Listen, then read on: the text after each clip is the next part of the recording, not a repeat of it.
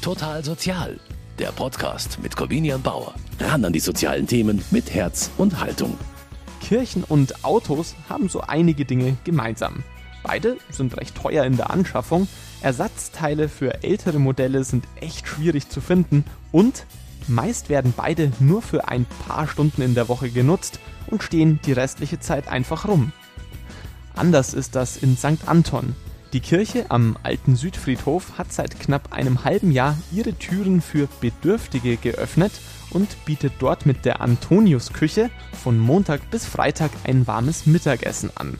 Yvonne Möller von der Caritas hat das Projekt mit auf die Beine gestellt. Ja, zu der Idee kam es eigentlich auch mit von der Erzdiözese her und auch von der Caritas einfach aus der, ja, sag ich mal, Not heraus eben Warum kann man denn nicht auch mal den Kirchenraum, der ja eh ungenutzt ist, auch nutzen?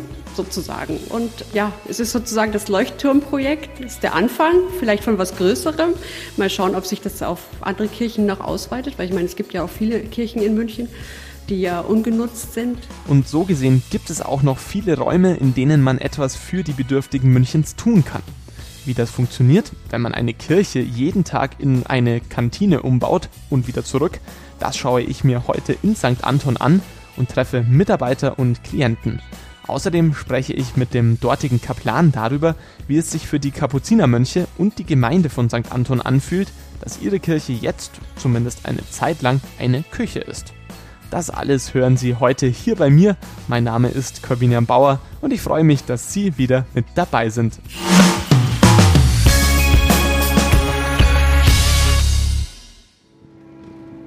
Ein Vormittag unter der Woche in der Kirche St. Anton im Münchner Schlachthofviertel. Normalerweise eine Zeit, in der in den meisten Kirchen Münchens nicht wirklich viel los ist. Aber hier herrscht unter den Klängen der Orgel geschäftiges Treiben.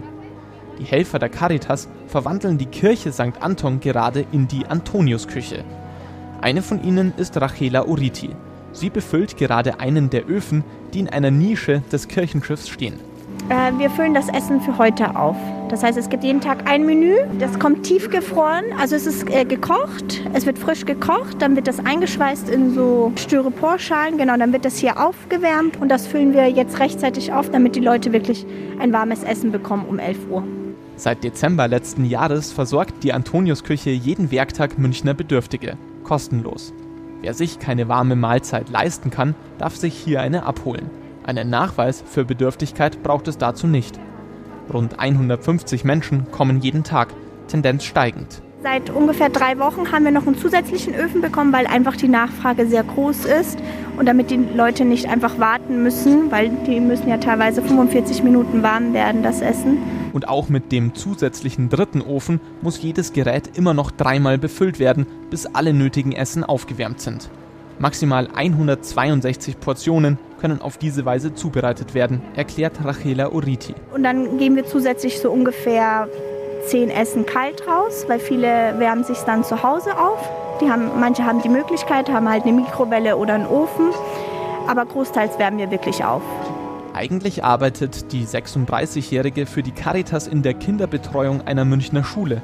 Seit regelmäßiges Arbeiten dort durch die Corona-Krise und den Distanzunterricht aber nahezu unmöglich ist, hilft sie hier. Sie leitet das kleine Team aus haupt- und ehrenamtlichen Mitarbeitern, die hier jeden Tag helfen. Also äh, am Tag sind es zwischen vier und fünf Leute, die mithelfen. Es sind viele Ehrenamtliche dabei. Ähm, und jeder hat so seine Aufgabe. Also äh, zwei sind an der Essensausgabe, die helfen. Einer macht die Getränke, also die warmen Getränke. Und dann haben wir momentan noch eine Spende von Paulana. Da gibt es noch einen zusätzlichen Tisch, da wo Getränke ausgegeben werden. Also Cola, Fanta, Genau, und dann gibt es noch welche, die den Ordner machen, die halt dann wirklich schauen, dass die Leute auf Abstand gehen, dass es eine Reihe ist, dass sie nicht vordrängeln. Bärbel Blum ist eine der Helferinnen, die heute mit dabei sind. Auch sie arbeitet eigentlich für die Caritas als Betreuerin in einer Schule. Und da ja natürlich nur jetzt Notbetreuung ist, haben wir uns dann halt bereit erklärt, dass wir nicht in Kurzarbeit gehen, dass wir halt sagen, wir würden ja anders äh, wo aushelfen. Ich bin jetzt zum Beispiel hier in der Kirche und helfe dann halt hier mit. Und das ist halt eine gute Sache. Deswegen äh, freue ich mich, dass ich hier sein kann und äh, dann halt mithelfen kann und den notbedürftigen äh, Menschen auch ein bisschen Unterstützung geben. Bevor die Klienten kommen und die Aufgaben klar verteilt sind, helfen bei der Vorbereitung noch alle zusammen. In drei mannshohen Gefrierschränken werden die Mittagessen gelagert. Einmal in der Woche bringt ein Caterer die Mahlzeiten für fünf Tage vorbei. Zusätzlich gibt es jeden Tag frische, warme Getränke, erklärt Blum. Also die äh, Rachela, die kommt schon 9 Uhr und die macht dann schon Kaffee und Tee. Äh, alles schon fertig. Also da wird der Kaffee aufgesetzt, da wird das Wasser aufgesetzt.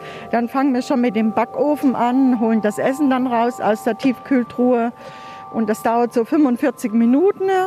Und dann nehmen wir die raus in die Boxen und dann kommt schon das nächste Essen rein. Also da sind wir erstmal so gut bis 11 Uhr beschäftigt dass wir dann auch starten können und dann äh, für die Menschen halt da sind.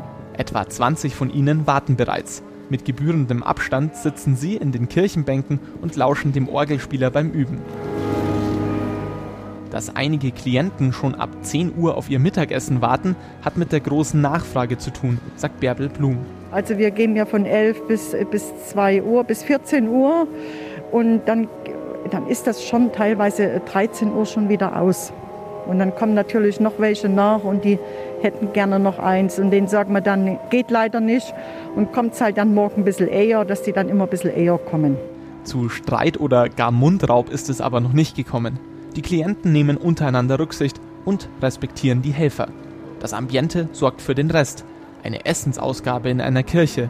Sich daran zu gewöhnen, hat auch bei Rachela Uriti seine Zeit gebraucht. Ich fand das am Anfang, muss ich sagen, auch seltsam, weil ich das selber nicht kannte, dass tatsächlich eine Essensausgabe in der Kirche ist und du hast im Hintergrund die Orgelmusik und ähm, ja, in der Kirche ist normalerweise immer sehr leise und ja, und das war total befremdlich, wo man dann hier reinkommt und da hast du eine große Schlange auch, ne? die Leute kriegen was zu essen, natürlich to go. Ja, war eine tolle, ist eine tolle Erfahrung. Mit Orgelmusik als Beilage. Was am Anfang ein seltsamer Anblick ist, ergibt aber mit der Zeit ein stimmiges Bild.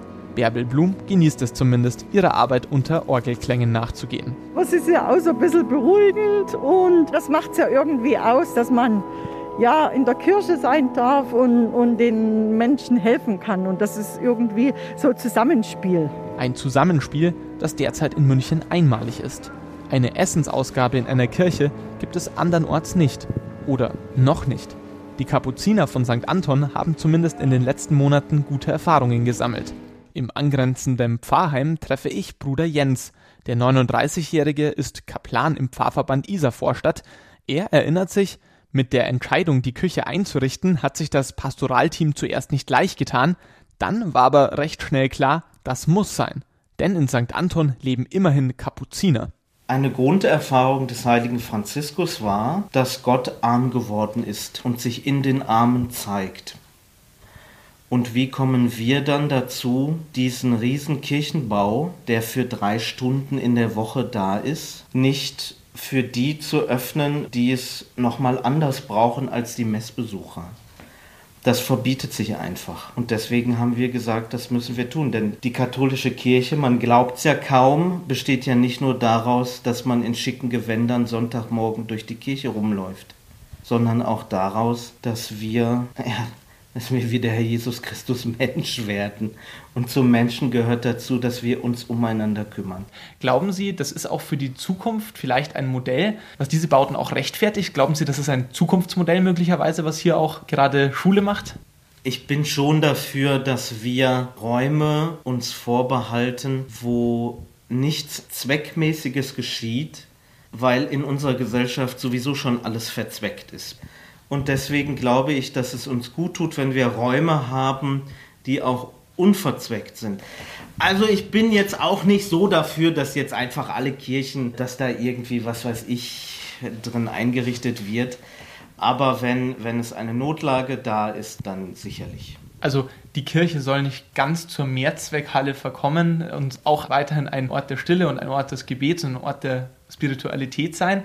Aber momentan ist ja irgendwie ein bisschen beides. Die Gottesdienste finden ja nach wie vor uneingeschränkt äh, statt, also zumindest nicht eingeschränkt durch die Antoniuskirche. Welche Herausforderungen gibt es denn da auch für Sie als Orden oder als Geistliche, die diese Kirche ansonsten bespielen, wenn man die jeden Tag in eine Küche umbauen muss und danach wieder in eine Kirche umbauen muss? Also das ist ja jetzt sehr schlank Da werden ja einfach nur Tische hin und her gerückt, weil im Moment nur so ein, ein Mitnahmebetrieb ist. Ursprünglich war angeplant, dass auch wirklich Tische und Stühle im hinteren Bereich der Kirche aufgestellt werden, wo die Leute sich setzen können und da essen können. So große Herausforderungen sind das gar nicht. Wie fühlt sich das denn an, auch als Geistlicher, wenn ähm, aus einer Kirche dann auch ein bisschen eine ganz profane Kantine wird? Also so etwas Besonderes ist es nicht, weil in der Kirche wird sowieso gegessen und getrunken. Also das ist die Eucharistie, die wir feiern. Da wird gegessen und getrunken sehr rituell, sehr reduziert alles, aber das ist das Zeichen, unter dem Jesus Christus gegenwärtig sein will. Ein anderes Zeichen hat er uns nicht gegeben.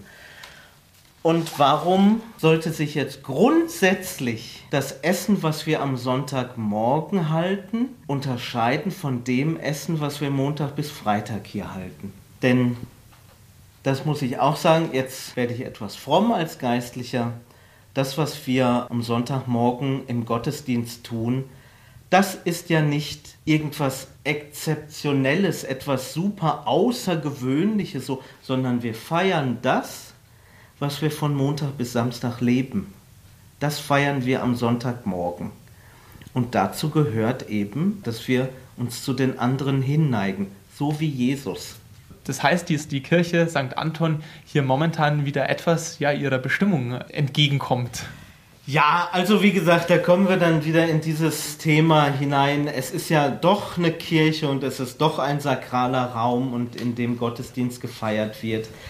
Aber zum Christsein gehört unbedingt dazu, dass wir nicht nur Liturgie feiern, sondern dass wir diakonisch sind.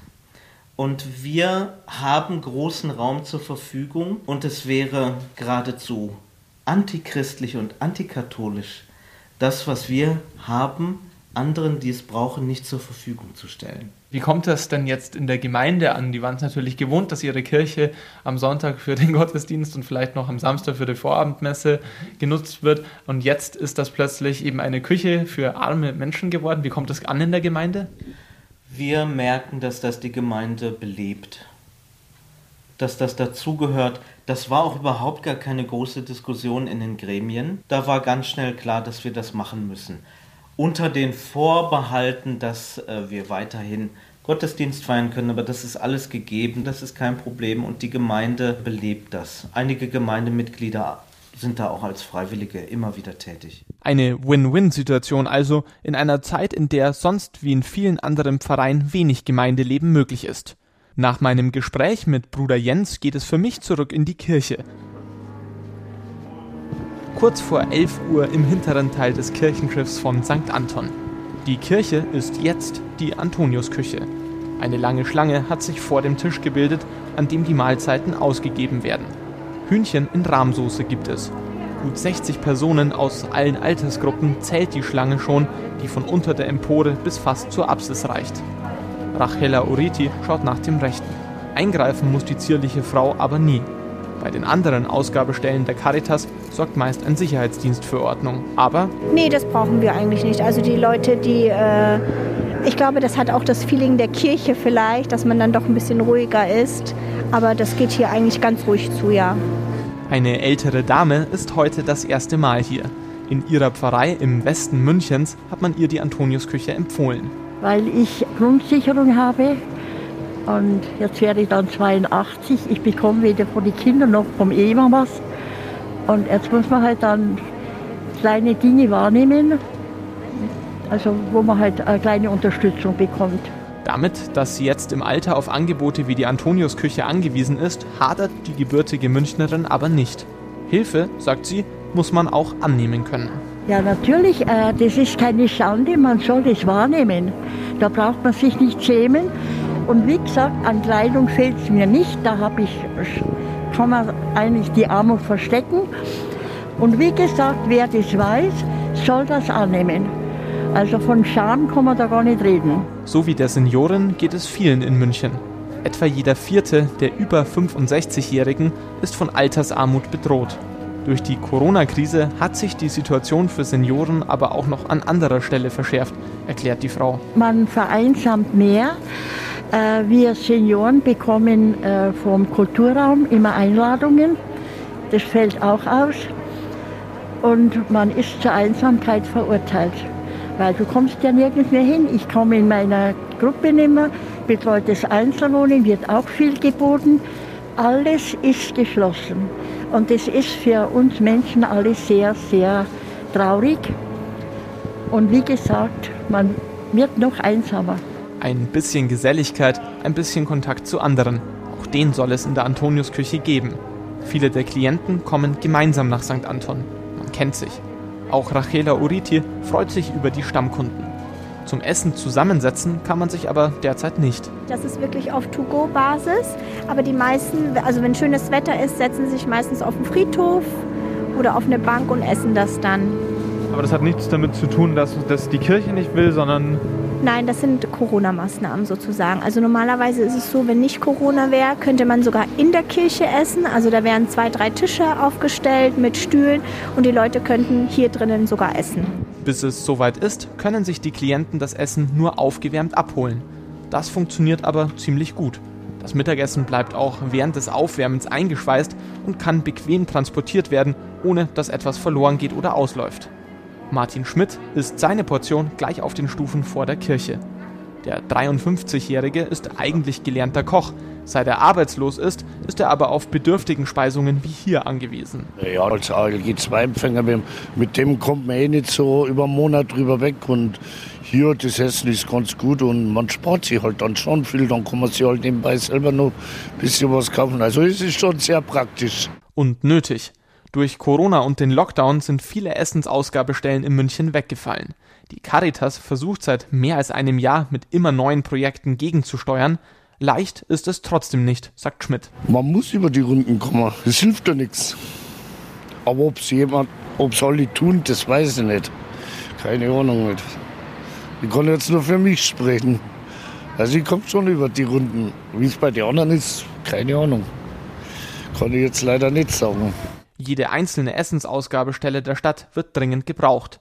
Nur alle miteinander schaffen es, den Bedarf zu decken. Fällt eine aus, merkt man das andernorts sofort. Heute kommen besonders viele Klienten zur Antoniusküche. Die Öfen leeren sich früher als sonst, sagt Helferin Bärbel Blum. Also es geht ziemlich schnell, wie Sie sehen. Äh, jetzt laden wir noch mal alles voll und dann ist, glaube ich, schon fast Schluss. Auch Yvonne Möller, die die Brot- und Mantelprojekte der Caritas in München leitet, schaut mit Sorge auf die schwindenden Vorräte. Denn die Schlange wird nicht kürzer. Die Zahl steigt jetzt ganz schön anders, merkt man. Aber auch wir sind, merken, wir sind zwischen 170, 180 normalerweise. Und ich denke, heute wird es sicher auf über 200 gehen. Seit dem Start der Antoniusküche steigt die Anzahl der Kunden zwar stetig, in dieser Woche ist der Zuwachs aber besonders rasant. Die genaue Ursache kennt Yvonne Möller zwar nicht, aber sie hat eine Vermutung. Ich habe nur gehört, dass die Bahnhofsmission in äh, Quarantänemaßnahmen ist seit Montag, also jetzt nur noch nachts sozusagen offen hat. Und das hat halt natürlich auch aus mit Auswirkungen, ja. Und auch natürlich muss man auch sagen, man merkt, dass ganz viele, Sie sehen vielleicht auch, es sind junge Frauen auch mit dabei. Wir haben gemerkt in den letzten Wochen, dass viele junge Frauen von einem Tag auf den anderen praktisch die Arbeit verloren haben, aus der Wohnung geschmissen worden sind und sozusagen jetzt auf der Straße leben. Eine Portion nach der anderen gehen die letzten Mahlzeiten für heute über den Ausgabetisch. Neu befüllt werden die Öfen nach dieser Runde nicht mehr. Und das, obwohl einer der drei Tiefkühlschränke noch nahezu voll ist. Das hat aber einen Grund, erklärt Yvonne Möller. Alle versorgen können wir nicht, weil sonst bleibt nichts mehr übrig. Jetzt, äh, wir müssen halt immer das so ein bisschen handhaben, dass die nächsten Tage ja noch was da ist. Deswegen ist meine Kollegin jetzt äh, gerade noch mal einkaufen gegangen, dass wir denen dann wenigstens irgendwie Kekse oder eine Brezen mitgeben können, ja. Weil ich schätze mal, Sie sehen ja jetzt selber, wir haben noch zwei Öfen laufen noch. Also 36, die werden jetzt dann auch sofort weg sein. Mit den zusätzlichen spontan gekauften Lebensmitteln reicht es am Schluss aber doch. Im Kirchenschiff von St. Anton ist wieder Ruhe eingekehrt. Die Küche wird wieder zur Kirche. Das Team um Rachela Oriti räumt die Tische zur Seite, schließt die Gefrierschränke ab und verfrachtet übrig gebliebene Getränke in einen Lagerraum. Trotz des besonders starken Ansturms heute ist alles gut gegangen. Auch dank viel Routine, die die Helfer nach rund einem halben Jahr haben. Außerdem profitiert die Caritas von den Erfahrungen, die man auch im letzten Jahr schon bei spontanen Hilfsprojekten im Rahmen der Corona-Krise gesammelt hat. Im Interview erzählt Projektleiterin Yvonne Möller, wie sehr München Aktionen wie die Antoniusküche braucht. Wir haben einfach gemerkt, die Armut ist eben sehr groß in München. Das sind ja die kommen, das sind alles arme und bedürftige Menschen. Also es sind äh, vorrangig auch Senioren eben, wo einfach die Grundrente nicht reicht zum Beispiel. Also die jetzt eben seit 30 Jahren gearbeitet haben, gehen dann in Rente, aber die Rente reicht nicht aus zum Leben. Also man merkt, München ist eine reiche Stadt, aber auch wiederum eine sehr arme Stadt. Ist das was, was Sie jetzt auch merken, dass sich das in der Corona-Pandemie nochmal verschärft hat in dem letzten einen Jahr? Ja, auf alle Fälle. Vor allen Dingen ist ja auch der Punkt, dass viele auch Angst haben. Ja, also was passiert denn dann jetzt mit anderen und trauen sich nicht mehr so sehr raus? Und jetzt gibt's eben die, die halt sagen, Mensch, meine Grundrente, das, was ich bekomme, reicht einfach nicht und sind dann natürlich auch total dankbar darüber, dass es da eine Ausgabestelle gibt, wo ich, ich kann mir ein Essen abholen, dann kann ich vielleicht auch das Essen für jemanden mitnehmen und ich bekomme wieder Kontakt zu anderen.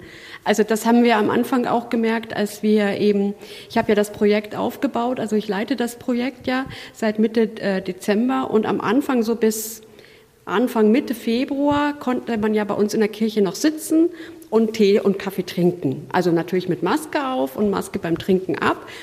Aber das war für viele einfach die Hoffnung. Also war wunderschön, weil da konnten sie endlich auch mit anderen wieder sprechen. Und sie wussten vor allen Dingen, sie sind nicht alleine, da sind auch andere, es geht vielen anderen auch so.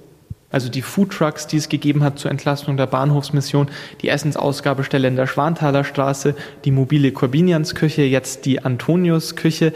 Kann man sagen, dass in der Corona-Pandemie auch die Bedürftigenhilfe boomt? Ja, absolut. Also ich höre das immer mehr. Also wenn Sie überlegen, äh, St. Bonifaz hat das ja schon immer gemacht, das Warme. Jetzt aber durch den Umbau können die halt erstmal nur die Tüten ausgeben.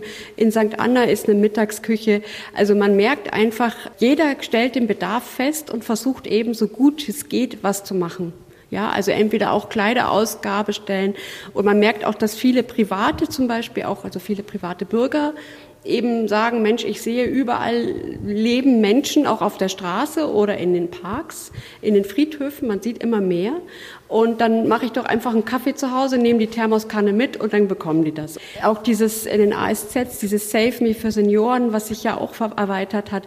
Auch die Bayern-Kaserne zum Beispiel. Das war auch ganz, ganz wichtig, dass die Stadt gesagt hat, wir machen die tagsüber auf jetzt über den Winter, weil die Menschen auch nicht mehr wussten, wo sie hingehen sollten. Ja, die Unterkünfte, die, sei es Frauenunterkünfte, Männerunterkünfte. Also ich merke ständig, wenn ich mit den Einzelnen rede oder auch wenn ich mit anderen Einrichtungen oder Kollegen spreche, der Bedarf wird immer mehr. Die Angebote, die die Caritas auf die Beine gestellt hat, die sind aber auch alle nicht dauerhaft, sondern die müssen immer wieder umziehen mit welchen Herausforderungen müssen Sie da immer wieder kämpfen? Sie müssen ja immer von einem Ort zum nächsten tingeln und wieder ein neues Angebot neu aufbauen, um diese bedürftigen Hilfe auch aufrechtzuerhalten. Was sind da die Probleme, die es da gibt oder warum müssen Sie das immer wieder machen? Naja, es gibt halt, wie es immer ist in München, es gibt halt keine Gebäude, wo man sowas langfristig eben aufbauen kann. Das ist das eine. Und das andere ist natürlich auch, es gibt einfach generell keine langfristigen äh, Förderungen oder Unterstützung. Ähm, ich denke, das weiß jeder. Jede Kommune will natürlich das auch, das Thema auch weghaben. Ja, oder vielleicht das auch nicht so richtig wahrhaben. Aber jetzt haben wir ja die Situation oder haben gemerkt durch dieses Projekt hier, ähm, dass wir einen Raum nutzen können, die Kirche, der ja da ist, der ungenutzt da ist. Ja, und ich denke, ähm, so wie das Projekt jetzt gerade läuft und sich auch entwickelt, ähm, wird es sicher noch in mehrere Kirchen dann weitergehen. Ähm, das ist einfach immer wieder die Schwierigkeit, ähm, wo kriege ich Räumlichkeiten her? Ähm, kann ich da noch schnell rein, bevor es abgerissen wird? Kann ich dann danach noch rein? Wer fördert mich? Wer unterstützt mich? Ja, also das gehört aber immer zu einem Projekt dazu. Das ist Projektmanagement. Und Sie hoffen aber, dass dieses Modell, wie es jetzt hier auf die Beine gestellt worden ist, vielleicht auch in Zukunft in anderen Kirchen und Pfarreien Schule macht und vielleicht auch ein bisschen eine Zukunft der Kirchennutzung, aber auch der bedürftigen Hilfen darstellen könnte, oder? Auf alle Fälle, weil es ist ein Miteinander, also das erleben wir ja. Es ist halt so viele aus der ähm, Gemeinde sozusagen engagieren sich ja als Freiwillige in der Küche, sozusagen bei der Ausgabe. Das haben Sie ja vielleicht auch schon gemerkt, aber heute durchs Interview ist es auch so, dass einige, die ähm, Selbstbedürftige sind, sich jetzt mit engagieren, weil sie auch was zurückgeben möchten. Viele ähm, aus der Gemeinde spenden auch, spenden dann zum Beispiel Kaffee oder auch finanzielle Spenden und die Menschen geben es ja wieder zurück. Wir geben und nehmen uns gegenseitig sozusagen. Das Projekt kommt in der Gemeinde gut an und bereichert in der aktuell schwierigen Situation das Pfarrleben. Mitglieder der Gemeinde unterstützen die Caritas in ihrem Angebot mit Essens- und Geldspenden oder ehrenamtlicher Hilfe. Dass das Projekt in München gerade besonders dringend gebraucht wird, ist jedem klar. Die Anzahl der Klienten steigt stetig. Auch wenn es heute nur knapp gereicht hat, Rachela Uriti, die das kleine Team leitet, ist zuversichtlich, dass man notfalls auch noch mehr Bedürftige versorgen kann. Dann müssen wir halt nochmal einen Herd besorgen und nochmal einen Kühlschrank, aber das ist ja kein Problem. Und wer weiß, vielleicht macht das Projekt ja Schule und wird auch in anderen Kirchen des Erzbistums umgesetzt.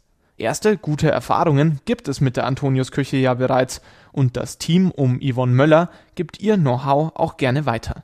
Pfarreien mit Interesse dürfen sich also bei der Caritas melden.